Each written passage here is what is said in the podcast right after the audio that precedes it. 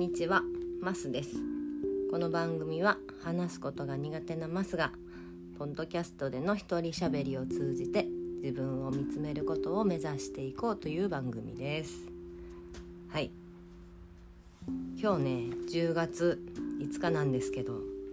なんと今日でこの番組1周年になりました。わー。えーと、昨日の夜気づいてですねこれは明日収録せねばということでちょっと喉の調子が良くないんですけど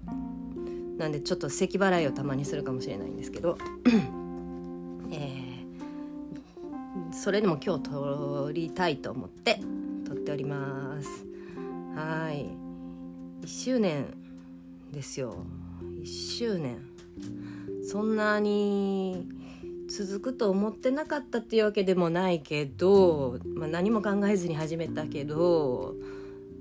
うん、とにかくね1年が早すぎましたね今年。うん、というわけでえー、っと この「初めて始めました」を振り返りながら自分の1年をちょっと振り返りつつまあね今後のことについて考えたりしたいなって思っています。はい。でこの1年まあ自分のポッドキャスト振り返っても思うけどなんかね、まあ、第1回が タイトルが「はじめましてと軽音合宿」っていうことでで一番最新回もですね軽音合宿と感じ合おうっていうことでやっぱり1年間ねなんかなんだかんだ軽音でしたね。あのなんだろうそんなにバンドめっちゃやってるとかそういうわけじゃないんですけどね。あの 軽音合宿はまあ準備もあるからね。あの去年参加してからまあね何ヶ月か後には感じになってその準備しながら今年の軽音合宿を迎えたわけでいやほんとなんだかんだ軽音部軽音部の中で中で生きてきたってわけでもないけどずっと軽音部のことを考えてきたなっていう感じでしたね。うん、でまあシャープ10あ違うシャープ1ではですね一番最初に軽音合宿に行った時の話をしておりますが、えー、この間ねあの関西オフ会っていうのがあってこれは軽音部とは別で「ギッチの完全人間ランド」っていう樋口さんのやってらっしゃるポッドキャストのリスナーと樋口さん青柳さんが集まる、えー会が大阪であったんですよね。でそれに行った時にですね、えー、まあ、たくさんのいろんな方とお会いしたんですけれどもラッキーさんとねあのお会いしまして、えー、ラッキーさんはね、あのこの初めて行った軽音合宿で一緒にバンドになったんですよね一緒のバンドになったんですよね。でえー、っとそれからまあ、私がポッドキャスト始めたりして、まあ、ちょこちょこねあの気にかけてくださってたんですけど、えー、その関西オフ会の二次会でラッキーさんがあの私にあの質問してきたことがあってねあのあの時あの初めての合宿結局マッさんは何であれに参加したのって言われたんですよ。であのこの質問ってねあのいろんなところで聞かれるんだけど、まあ、いくつも理由があるし自分でうまく答えられなくて、まあ、その時その時でまあいろいろ理由をいくつかこう述べるわけですよね。うんまあ、子供大きくなって旅行に行けるようになったしとかね。あるけどやっぱりあのそうそうそのオフ会の時でもラッキーさんにもう答えたけどうまくズバリこれっていうふうには1個では言えてなくて。でやっぱり一つだけに理由を絞るなら、えー、自分の足で考えで動けるようになりたかったそういう自分になりたかったかな、うん、と思います。でラッキーさんにもそれは言ったんだけど、まあ、その後自分でねこういろいろ他の理由とかも付け足しちゃったんでなんか自分の中でね気持ち悪かったんですよね。っていうふうにちょっとね ところどころあの関西オフ会の話は私どこでもする機会がなかする機会がなかったというかちょっとバタバタしててあの言い逃しちゃって今に至るんでたまにあの関西オフ会の話も入れていくかもしれないです。ということで振り返ってくんですけどそう冒頭に言うの忘れた今日ねシャープ39なんですよ。なんか全然キリが良くない数字なんだけどまあ「サンキュー」ってことかなって あの聞いてくださる方に「サンキュー」ってことかなってあの勝手に思いました。はい、はい、では振り返ってきますね。でまあ京都の話などをちょこちょこシャープ2で挟みつつでシャープ3ではねボーイの話をしてますね。ボーイの話ねなぜかね再生回数がね多いんですよね。なんでなんだろうね。あのコバさんのゲスト会とかも多いけどその後ぐらいねなぜかボーイの話ね再生回数多いんですよね。私がボーイをボーイを好きになったきっかけとかをねここでもう話をしているんですよ。うん。でまあその後ね樋口塾に入った後はボーイの話をあのお隣の音であのさっきのラッキーさんと一緒にしたりねそういう機会も持てました。はい、それからねパレコン塾汚染とかあって子育ての話悩みなどもしつつもうねこの子育ての話ねあのまあ主に子供が小さい時にすごいしんどかった話とかしてるんだけどやっぱりね今でもあるんですよねこの子供が病気になった時の自分のしんどさみたいなの。だいぶそりゃ子供大きくなったら楽なんだけどやっぱりねあの子供が風邪をもらってきたりするとねあああっていう感じですよね。あの自分もうつるしうつらなくても高熱が出てたらねやっぱり、あのいろんなことに影響出てくるんでねまあいろいろありますよね子育てはね。はいでまあコバさんにゲストに来ていただいてこの時はですね私前も言ったけど編集ってできなかったんですよ。であのどうやって録音したらいいかも分からなくてあそうそうローカル録音っていうのをやり方を知らなかったんですよね。そういうものがあるっていうことは知ってたんだけどでえっとコバさんに相談してアンカーの、まあ、今 Spotify ポッドキャスターだけどその当時はアンカーの友達招待でえっとお話をして声はそっちで撮る。でも顔が見たいから顔見てお話ししたいんで Zoom で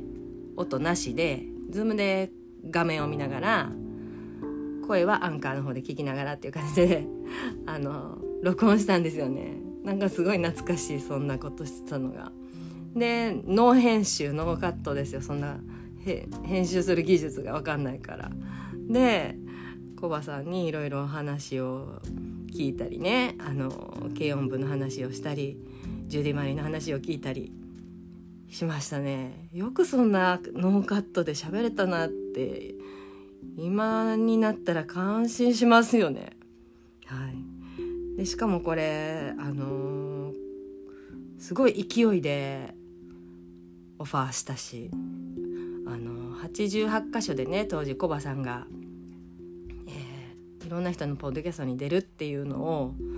コバさん側が募集をしてはったんででもその88箇所もうそろそろ終わるらしいっていう噂を聞きつけましてですね録音の仕方も何にも分かんないのにとりあえずですねオファーをしたんですね。あの後で考えようと思って後で考えたら何かしらできる手立てがあるはずだからあのそういうのは後で考えることにしてとりあえずコバさんに連絡を取ろうとね思ったわけなんですよ。でもしもね88箇所もういっぱいなんです取れませんって言われたとしてもまあコバさんに連絡ができるって嬉しいじゃないですか。なんでダメ元でお願いしたら出てくださったっていうそういう回ですねこれ。はいそれでですねその後であの12月にねプチ軽音合宿っていうのがいいかねパレットであったんですよ。軽音部の方でね。これはあの正規の合宿とは違いましてですねゆるくあの行けるメンバー数人が集まってまあ十数人かなが集まってあのやりたい曲いっぱい合わせようぜっていうゆるい会だったんですけどこれね九州方面の方がほとんどだったんですけど私どうしても行きたくて京都から行きました。はいで、まあ、そこでもねコバさんとか他のいろんな方とお会いしてえー、っとね舞子とかねラジカセおじさんとかねあのいろんな方とお会いできたわけです。うん、懐かしいこの時はねあの今音花で一緒にやっててあの音花じゃなくてもあの毎日ほぼ毎日いやもう絶対毎日かも。LINE のやり取りをしている舞子とねあの初対面したけどこの時ねまだね仲良くなかったんですよね。だからそこまで喋った覚えはないんですよ。一緒に歌は歌ったけどこれハモろうって言ってたやつがあったから一緒に歌は歌ったけどあのその後こんなに仲良くなると思わなかったなって思います。はい、でですねそうそうこの時あのねラジカセおじさんとも仲良くなったんであのですねえー、っとずっとこうあの水面下で動いてたからあんまりこのあんまりっていうかこのポッドキャストでも全然言ってないんですけどあの樋口さんのあのお子さんが第2子が生まれた誕生された時にですねお祝いの歌をね数人であの作って歌ってたんですよね。でそれを樋口さんに聞いていただいたんですけどこれもねまあこの時になぜか瀬尾さんとかね舞子とか仲良くなっていたからまあその後そういううわバイクがブーンって言ったその後そういう動きになれたのかな。なんかねそうなんですよ。このポンドキャストで全然その話してないけどあのね自分的にはですね1月2月3月ぐらいはですね結構ねその樋口さんに送った歌にですね 魂を注ぎ込んでですねあの、えー、注ぎ込んでたんですよね。あのえー、っと「We Are the World の」、ーというかカバーというか。であの歌詞をね変えて私が、えー、歌詞をアレンジしましてですね。でミックスをラジカセおじさんにやってもらって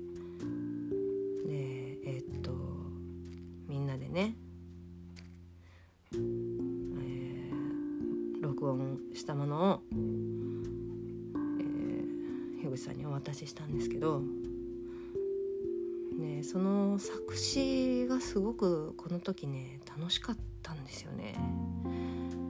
私あの十何年か前にえっとオリジナル曲を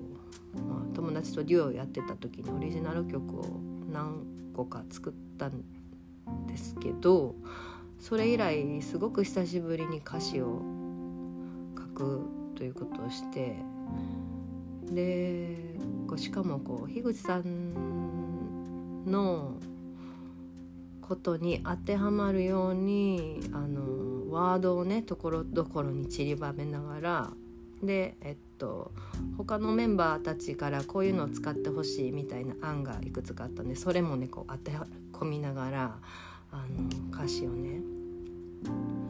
組み合わせていってでこう一番最後のねピースがねハマって曲が出来上がった時にですねなんかこう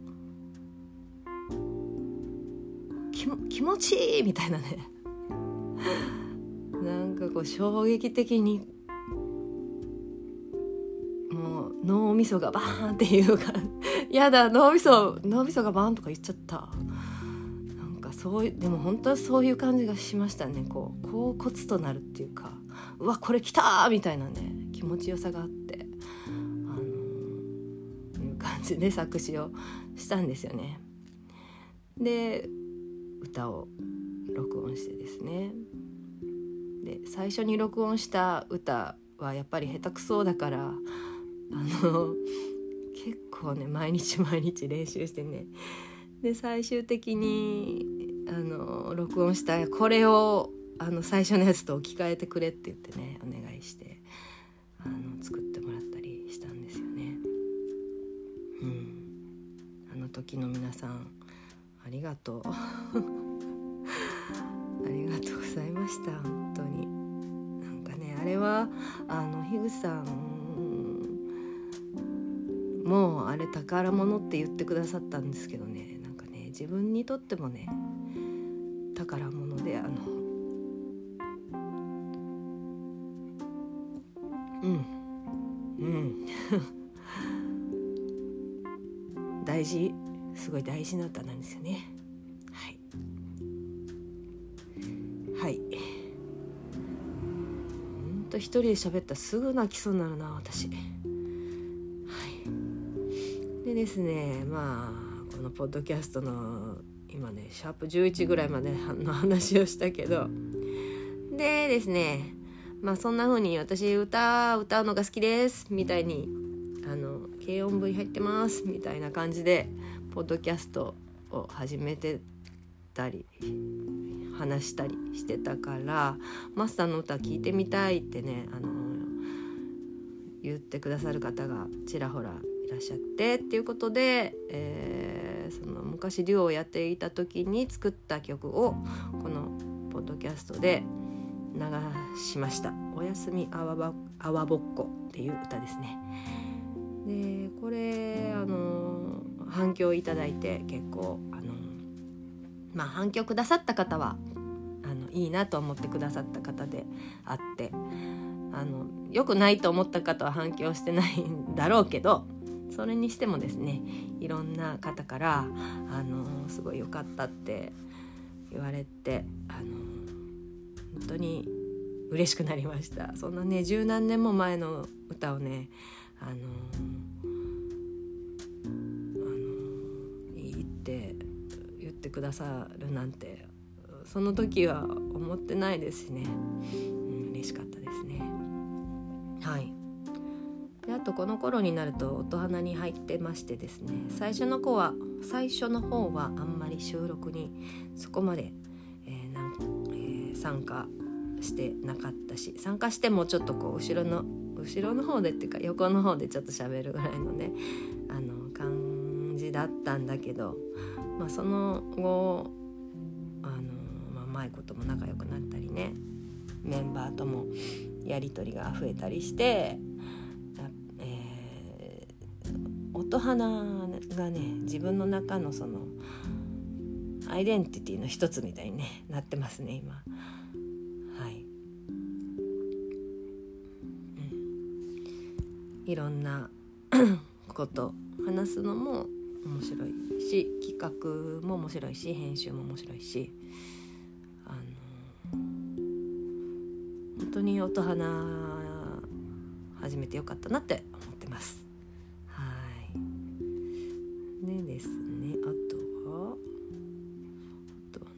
話をしているんだ。ね。あそうですね。アータンさんの話とかねしてますね。アータンさんとはアータンさんとはギチまあツイッターとか絡みもあったりギチの完全人間ランドの Zoom のオフ会の時にあのちょろっと喋ったりして。でアータさんも歌を歌われるのであのアータさんねモノマネがすごい面白いんですよね。で YouTube をやってらっしゃってであの私がそのアータンさんの YouTube 見てねあのこれはアータンさんと一緒に歌いたいと思ってで一緒に歌いましょうって声かけてあの2人で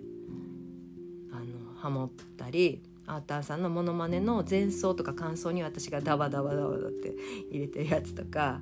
あのシュウさんと3人で演奏したやつとかねあるんですよ。でまあそれもね一の完全人間らのきっかけでこういうな音楽の、えー、つながりが生まれたりしておりますね。うんそれとですねえー、っとそうこの頃になったらこれは今3月ぐらいのやつ見てますけどこの頃になったらね軽音部の Discord の話をしていて軽音部の Discordがねあのちょっと、えー、すごい見にくかったんで私整理させてくださいって言ってあの整理を始めたんですよね。でまあそこからなんかなんだかんだなんだかんだで感じになっちゃうんですけどそうそう、このね今シャープ22の近況報告のとこですね。これ軽音部の Discord の話してるけどこの時はねまさか自分幹事になると思ってないからね。いや私は八木原さんみたいなああいうみんなを引っ張っていくようなことは向いてないんでこういうあの地道な方をやりますみたいにね言ってるんですよね。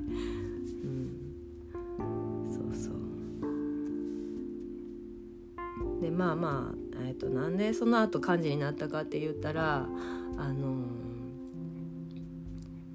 まあ、こう Discord の整理を始めてそれから軽音部の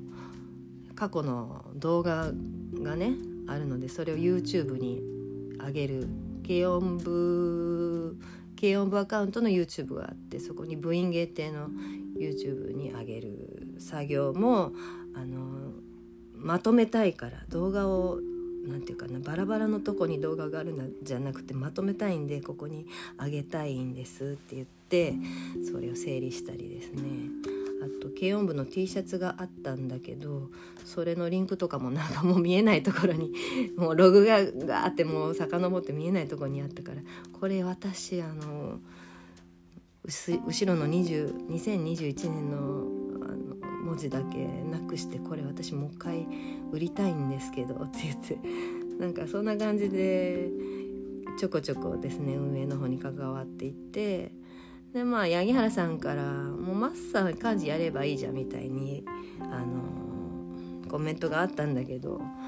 あれあの冗談だったのか本気だったのかいまだに分かんないし聞いたことないんだけどあのまあ冗談だったのかなとも思うんですけどね。私はまあ真面目なんであの真に受けちゃってですね。えどうしようそんなのできるはずない。だがみたいな こう自分の中でねあのいろいろ考えたんですよね。ですごい考えたけど多分まあそんなすんごい考えてる間に八木原さんはそんなこと言ったの忘れてるかもしれないけど。自分なりにねすごい考えた上に上であの一人でやるのは無理だろうなって思ったんですよね。多分潰れちゃう自分がその何て言うか重みに潰れちゃうっていうか楽しめなくなっちゃう合宿を。だからあのー、八原さん分担してやりませんかみたいなことをね多分言った気はするんですけどね。まあえー、っとその後ですね、えー、結局それにしても私がやるのが一番は手っ取り早いかなとは思いあの、まあ、すでに運営ページに入っていてあの過去のあの合宿の流れとかも目を通していたのでで、えー、自分の、ね、中での問題点はですねあのさっき言ったみたいに、人を率いていくリーダータイプじゃないんですよね。でえっと高校の時にもですね吹奏楽部であの部長だったんですよ。でその部長ポジションってね私本当向いてなかったなって今でも思うんだけどあの本当ね副部長タイプが初期ぐらいの感じなんですよね。なんだけどあのその時の自分の反省点はですねいろいろ抱え込みすぎてですね他の人に仕事触れなかったんですよね。でえっともっと誰かを頼っていいっていうかあなたはこれお願いあなたはこれお願いこれについてみんなどう思うってすればいいのにそれができなかったんですごいしんどかったんですよね。でそういう経験があったんであの漢字とか向いてないなってすごい思ったんだけどあの高校生の自分にできなかったことが今ならまあできるかもしれないとも思ったしあとはえー、っと今だったら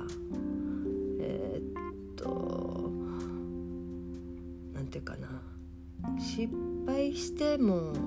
失敗するなら今しかないみたいな、えっと、感じもあってまあ軽音合宿に失敗とかないとは思うんだけど、えー、もがいてもがいて大変な思いするなら今しかないというかそういうチャンスって今しかないかもみたいに思ったんですよね。はい、で、えー、漢字を引き受けること引き受けることにしてっていうかあのやりますって手を挙げたんですよね。やりますでも、えー、バンド経験ないあと福岡のことも全く分かんないから誰か助けてくださいっていうふうに手を挙げてでまあその後八木原さんからの助言もありあの池ちゃんと舞子っていう2人のね漢字と3人で漢字を、えー、がっつり分担してやることになったんですけどそれもねすごい良かったなって思ってます。あの池ちゃんは、えー、スタジオとか音響のこととかあとは私と舞子が苦手なそのパソコン使うこととかねこう PTX とかよくわかんないからそういうこととかは全部池ちゃんにお任せしてで舞子はねあの応援隊の食事のこととかえっとレクレーションのこととかね。舞子得意そうだから。あと何て言うのかな。その内容自体じゃ内容自体もそうだけどその人たちと関わることもたあの得意そうなんであのそこは舞子にお願いしてあとパレットとのやり取りもね舞子にお願いしてであのやってたんですよね。で私はまあ個人参加者個人との連絡と、まあ、全体見たり、まあ、あとはまあ全部に関わる感じ「池ちゃんこれできてる。舞子これお願いね」みたいなそういう感じでやってたんですけど、うん、いや本当にねあのー、この3人でできてよかったなって思いますね。あの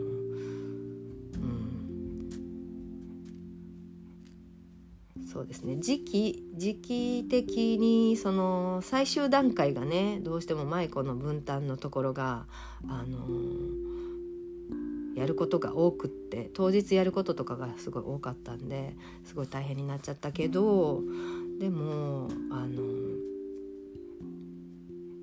舞子にお願いして正解だったなってすごい思います。で私と舞子の中だからすごい信頼もあのできてるしでしかも2人であのポッドキャストまでやってるから2人でっていうかその音花ねグループのポッドキャストだけど、えっと、一緒にやったりしているからじゃあ舞子あのここの司会レクの司会進行頼むわ。ってうもうそれだけで話が済むわけですよね。もう信頼してるんで舞子だったらこの司会進行できるってもう分かってるんで。でそれがね、まあ、レク以外でも全部もう信頼してるから任せられるわけですよ。で私その間に違うことをするっていうね。そういう本当にねいい3人でできたなって思います。池ちゃんね可愛いし。はい。まあ今また慶応のこと振り返ったけど、うん、はい。じゃあまた話戻していこう。であとはねえー、どこからどう話を進めりゃいいんだかね。あのねコブルのパンの話もしてますね。あのドゥーマルの木の鈴木さんご夫妻。あのこのポッドキャストもいつも聞いてくださってあの可愛らしいご夫妻で大好きです。はい。軽音合宿の時直前にパンを購入した時に入ってたお守りも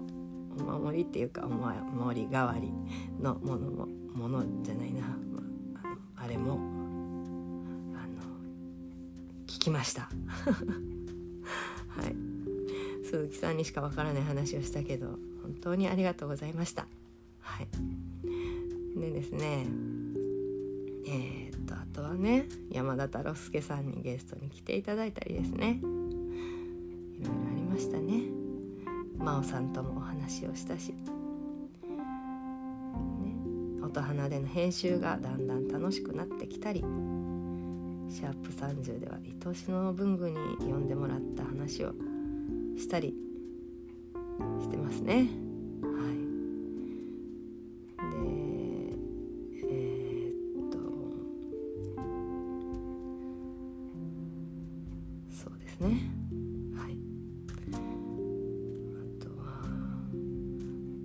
相席シネマっていう音花スピンオフ番組を始めたりもしてますね。これは、えー、オープンズのメンバーのマーティンと2人でやっておりましてまた収録の予定がありますので、うん、めちゃくちゃ楽しみですね。はい。なんかね私何の何の内容を喋ってるんだろう。めてくれと叫んだりねあの情熱として執着についての自分のモヤモヤを喋ったりですねしてるんですけどあのそれでも聞いてくださる方があの何人かいらっしゃるっていうことは本当にありがたいですよね。もうかっこ悪い自分をさらけ出してもですねあのそれでも受け入れてくださるって本当に嬉しいですね。今ね最近き最近っていうか一昨日ぐらいから聞き始めたねポッドキャストで一人語りのポッドキャスト聞いてるのがあるんだけど毎回毎回ねちゃんとねトピックを考えてね喋ってらっしゃるんですよね。でなんか私自分のこの一人ごったりをね振り返った時にえ私何のと何のトピックで喋ってるんだろうってねあの思うんですよ。何のトピックでもなんか喋ってないし今回はこれがテーマだって言って喋ったのは本当にマリーゴールドの手袋の話ぐらいであのー、なんかあとはねぼやっとしたことしか言ってないかも。なんかだから皆さん面白いんかな？なんか本当に聞いてくださる方、うん、それこそサンキューですよね。本当にありがとうございます。ねそんなこんなでですね、えー、まあシャープ38前回のね、えー、軽音合宿と漢字やおうについて、えー、録音しましたね。これは合宿直後だったんで本当に感極まった自分でずっと喋ってますけど、うん、このこれをですねと取った後に新型大人ウイルスの方で樋口さんとコバさんが軽音合宿のことについて、えー、話してくださってる回があってあの、うん、参加者のみんなのツイートとともにですね合宿を振り返りながら樋口さんがねあのこの「漢字や王」についてね解説してくださったんですよね。いや本当に嬉しかったな。あの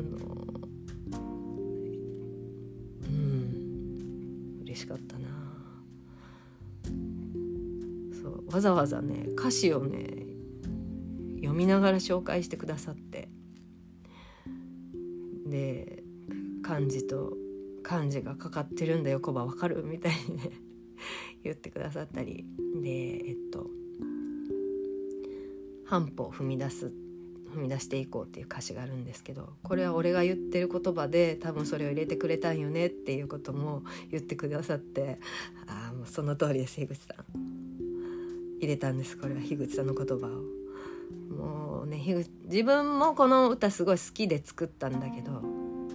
だけどやっぱりね樋口さんがいるからね樋口さん感動させたいんでね あのこの言葉入れたんですよねでも樋口さん感動させたいっていうかでも本当にその歌詞を考えた時に歌詞の流れ考えた時にあの、半歩ずつ踏み出していこうがいいって本当に思ったんですよね。あのえー、っとなんだろう。他にねどういう歌詞が考えたかな。なんかもっとこう例えば例えばだけど今具体的にその時他にどういう候補があったかって覚えてないけど例えば、まあ、一緒に手を取り合って頑張っていこうみたいな歌詞があるとするじゃないですか。でもそれじゃないなって思ったんですよね。やっぱり自分の足であの歩いていこうとする意志っていうかね。うん。意思を持ちつつも行動に移そうっていうことをね言いたかったんであの半歩ずつ踏み出していこうっていう歌詞を入れたんですよね。そうだ、うん、だから本当に無理やり樋口さんの言葉を感動させようと思って入れたというよりは自然にこれを当てはめるのが一番いいって考えたっていう感じですよね。うんそれがね樋口さんの心にも響いてよかったな。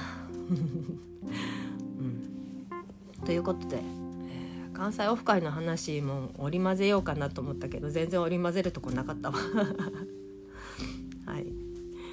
ということで、えー、結構あの席が出てる割には喋ったから今回はこの辺りにします。1周年に感謝しつつあそっか。次の楽しみなこともあるんでね。次は11月は関西あそうそうそう。これこれであの関西オフ会のちょっと話できるけどもう長いからしないけどえっと、関西オフ会の時にちょこっとお会いしたね。ジョージ・クルーニーさんとかジョンさんとかが主催の、えっと、関西定例会がね11月にあるんですよ完全人間ランドのリスナーの関西に住んでる人中心であの集まろうって言ってる会があるのでそれにね11月行く予定なんでまたね関西の皆さん関西じゃない人も来る方いるんでそれも楽しみでねあの皆さん遊んでください。で、えー、っと12月はですね東京に行きますと,、えー、っと東京の下北沢でのイベントでポッドキャストウィークエンドっていうイベントがあってそれにあの金曜日の焚き火会さんが、あの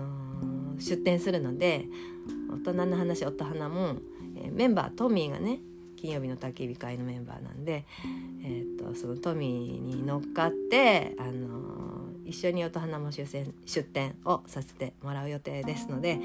12月東京行くんで、えー、東京でお会いできる方はねあの会えたら嬉しいなって思っています。っていう感じであのオフ会後も、えー、アーターさんとのえー、っと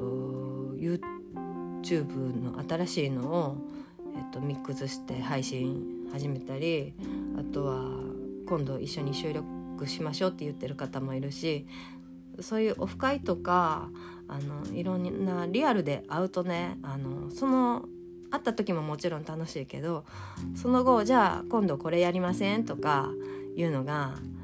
何かしら起こってくるので今度のその関西のえっ、と定例会も楽しみだしあの東京での多分いろんな方との出会いがあると思うのでそれも、えー、その次に何かが起こるかもしれないっていう意味で、えー、ワクワクしております。はいということで今日は長い間聞いてくださってありがとうございました。ではこれからもよろしくお願いします。はい、マスでした。